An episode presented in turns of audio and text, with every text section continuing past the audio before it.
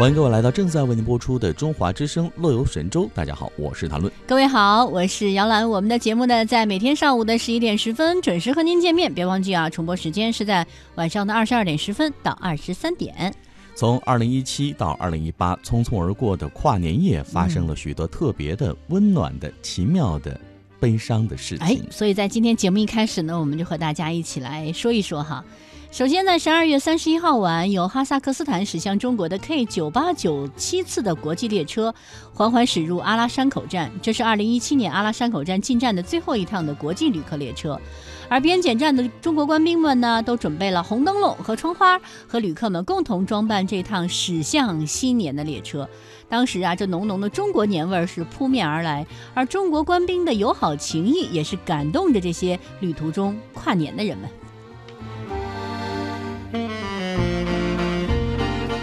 对于外卖小哥的跨年夜，我们来看看是怎样的。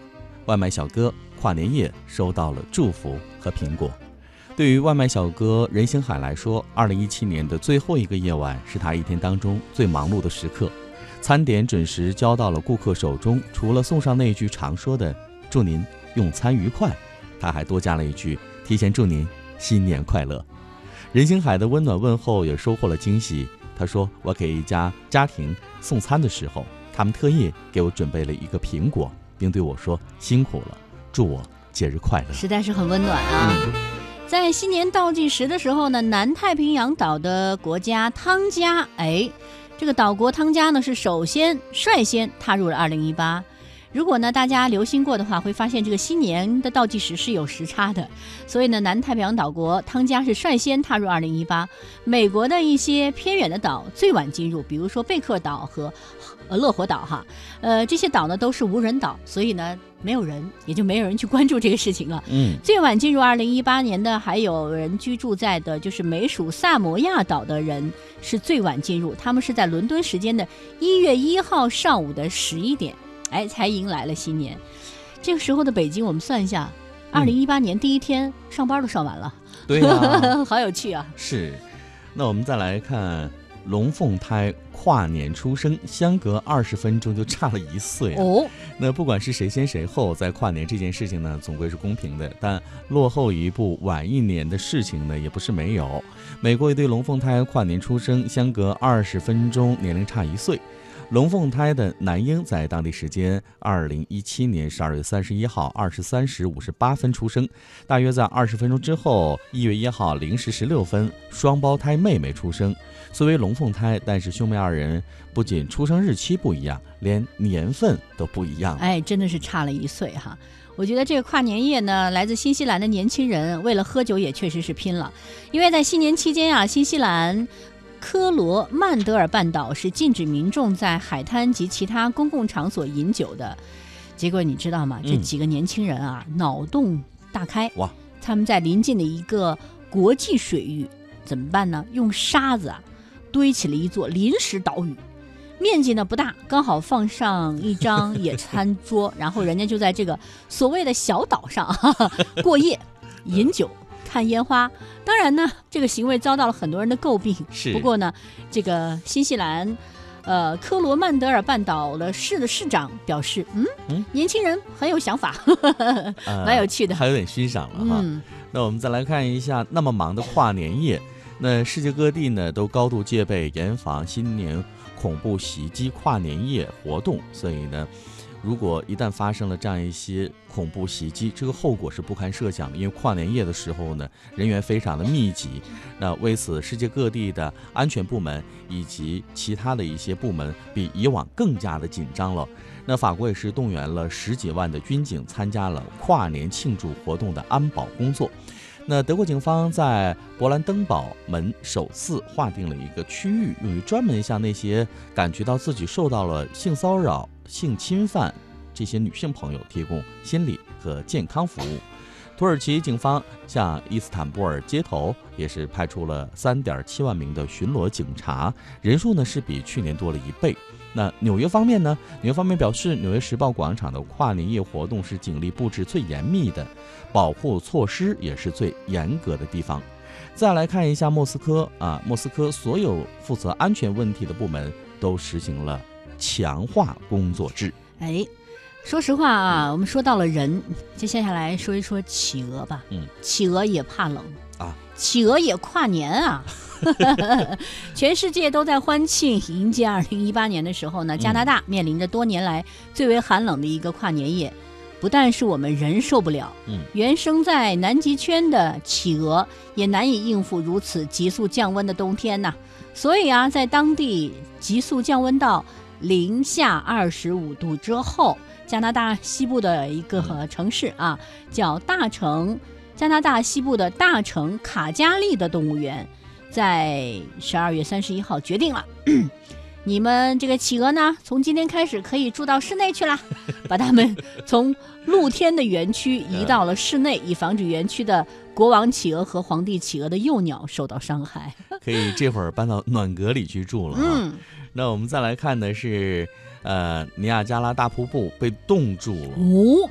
你说这真是够冷的，是。那不仅是加拿大遭遇了极寒天气，美国的东北部啊、北部和中南部地区也是遭遇了大范围的寒潮。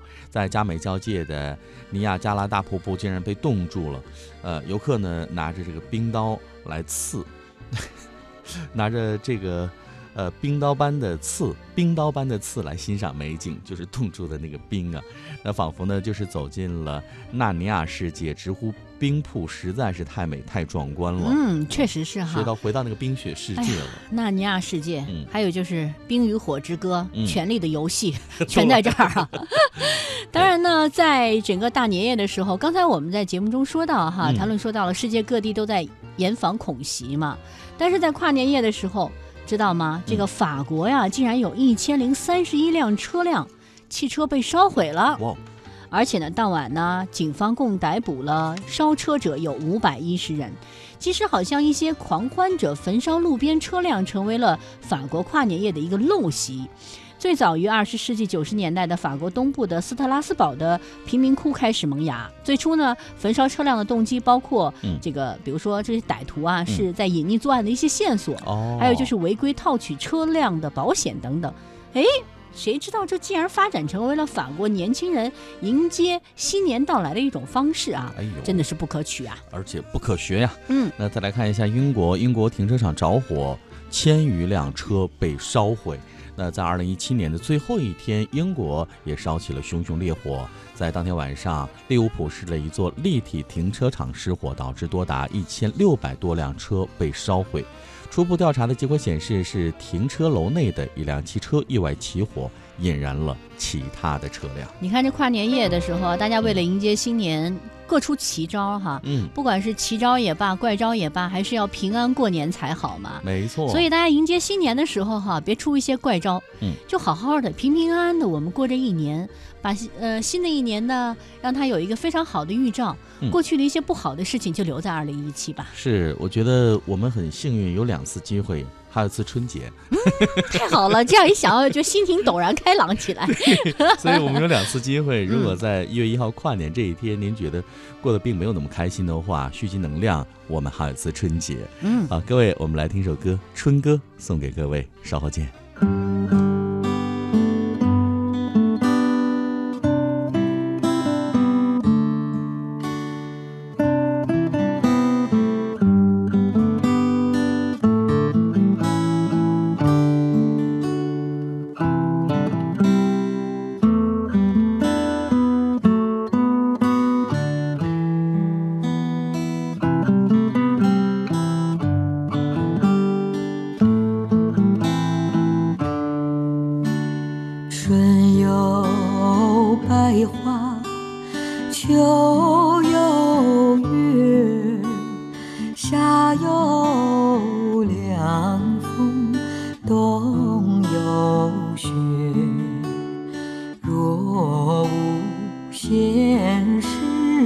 挂心头，便是人间好时节。春有百花，秋有月，夏有凉风，冬有雪。闲事挂心头，便是人间好时节。